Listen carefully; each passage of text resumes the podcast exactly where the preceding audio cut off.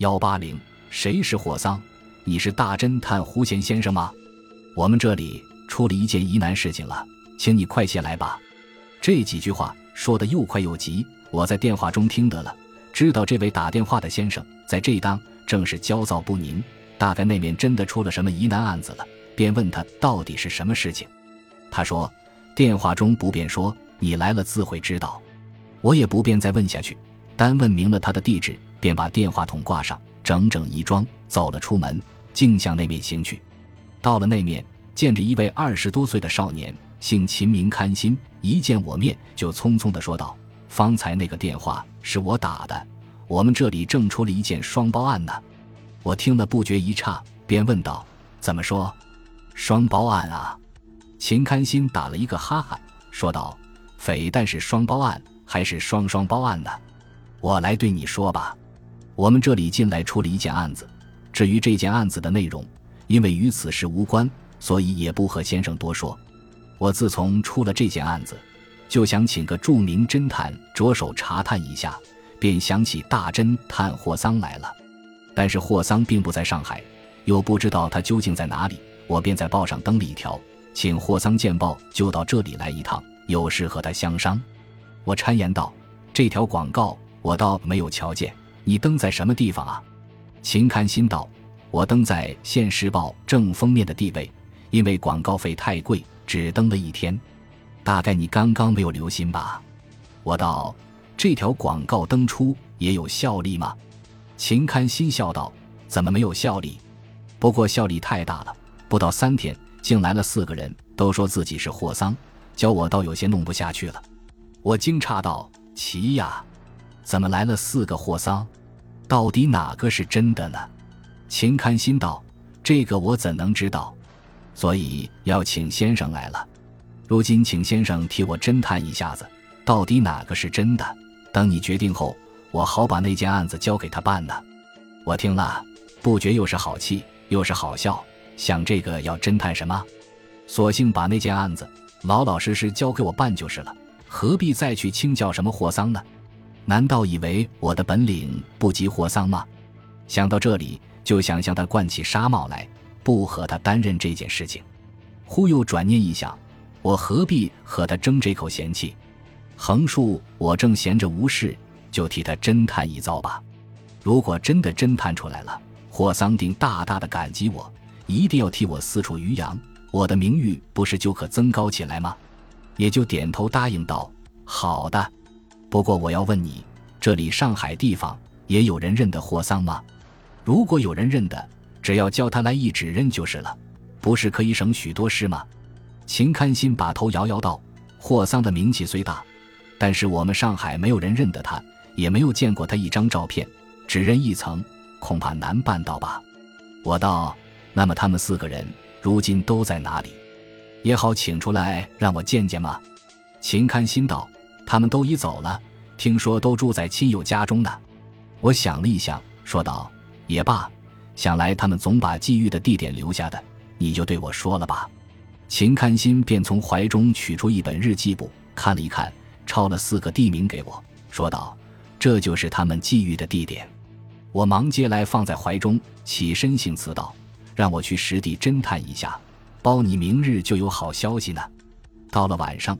我又从寓所中走了出门，顺便把秦堪心开给我的那张单子取出一瞧，只见上面端端正正的开着四个地名，一个是雪列所落路十三号，一个是无人里二十九号，一个是哈华街九号，一个是毕迪生路六百零六号。我顺着路先到了毕迪生路六百零六号，见是一所洋房，乘着无人瞧见，便偷偷掩了进去。到了一个窗下，听见有人在里面说道。这件案子困难极了，死者乃是一个五十多岁的富商，为人谦和，一生并无仇敌。谁知一天下午，忽被人杀死在市中了。凶器乃是一柄东洋刺刀，就掉落在尸旁。又在墙上发现了一个血指印。后来细细一查，知道这把刺刀乃是他阿直的东西，是从东洋带来的。那个血指印也经专家查过，也是他阿直的指印呢。我听了这一番话，心中暗暗欢喜，想我运气真好，一碰就碰着了。这个说话的定是霍桑无疑。正在讲他承办的一件案子呢，忽又听见一个人说道：“这个有何困难？凶手定是那阿直了。”先前那一个人笑道：“但是我恰适得其反。你要知道，我是被告律师，需要替那阿直辩护的。如今案中有了这种强有力的证据，欲辨明他是无罪，很为困难的。我这才知自己弄错了，他原来是一位律师，并不是霍桑。”暗地连呼几声晦气，忙退了出来。不上一会，我又在无人里二十九号屋中的窗下窃听了，只听见屋中人正在奏弄着一种外国乐器，究竟奏的是什么乐器，我并不是知音，可不得而知了。心中却又暗暗欢喜起来，想霍桑是喜欢奏弄外国乐器的，大概有点尽情了。那人奏弄一回也就停了，笑着说道：“音乐最是能陶养人的性情。”疏散人的脑筋，我把这番哑铃刚刚弄了一阵，精神就活泼多了，真是获益不浅啊！我听了，想这些话倒与霍桑所说的话不谋而合，大概定是他无疑了。又听他说道：“如今且讲正事吧。那件案子真是奇怪极了。一个富家的公子看中了一个富家的女郎，那个女郎的芳心倒也倾向于他，不甚拒绝。可是两家父母为了种种原因。”竟不同意，把他们的良缘耽搁下来了。后来费了九牛二虎之力，才把他们父母的意见沟通，居然成婚了。谁知成婚不到三天，那新郎忽厌弃那新娘起来，想要合衣离婚。此事还未实行，新娘忽然失踪，原来一也厌弃那新郎了。你倒奇怪不奇怪呀？我暗想，这真是件奇怪的事情，不知道这位大侦探怎样着手呢？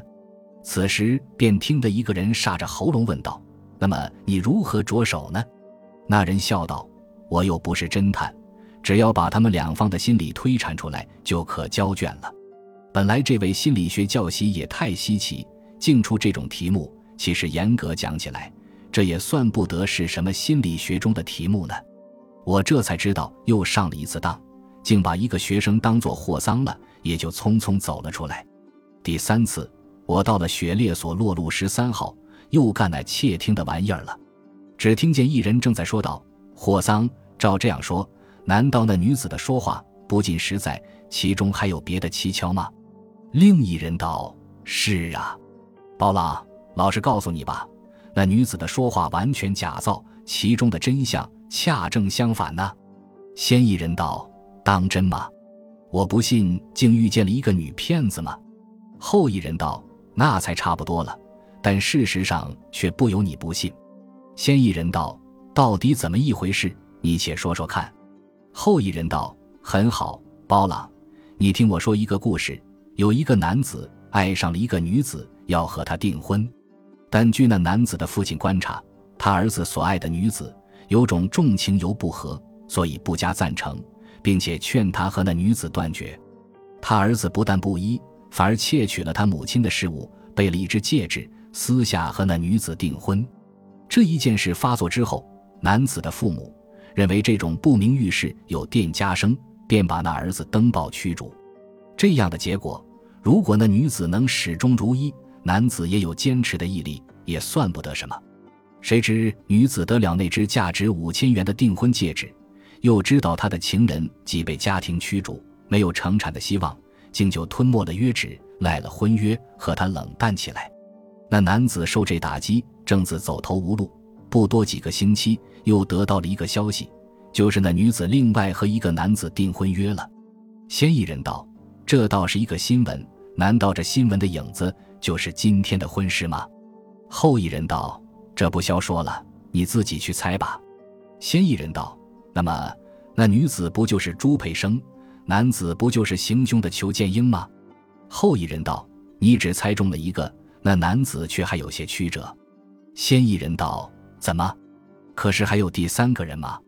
后一人道：“那男子叫做裘志英，是一个文弱的人，受不住挫折，竟发了疯，如今还在疯人院中。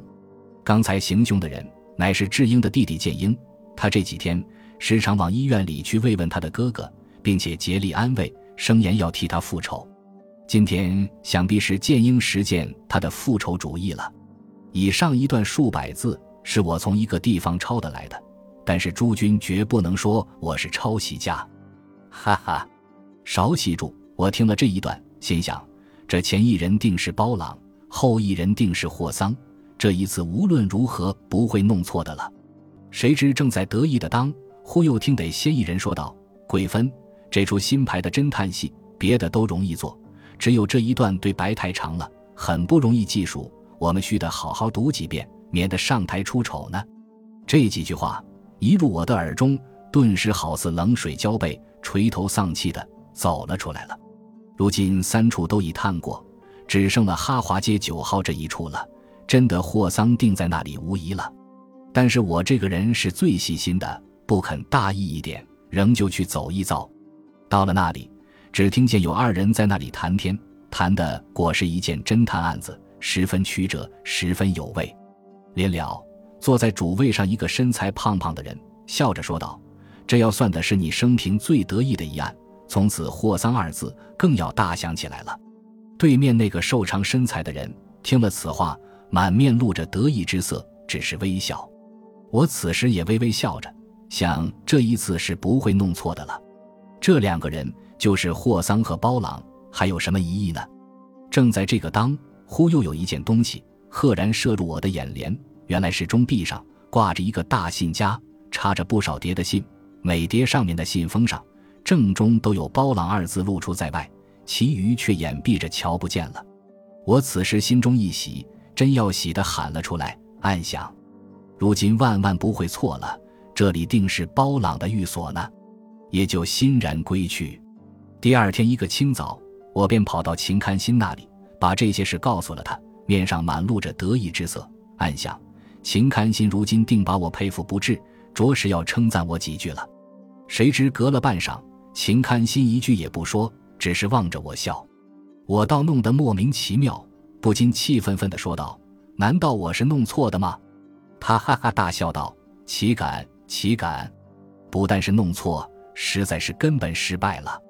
我对你说吧，我教你侦探谁是霍桑，原要试试你的本领，故意寻你一下子开心的。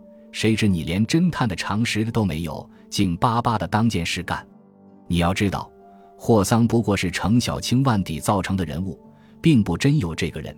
你又何从侦探起呢？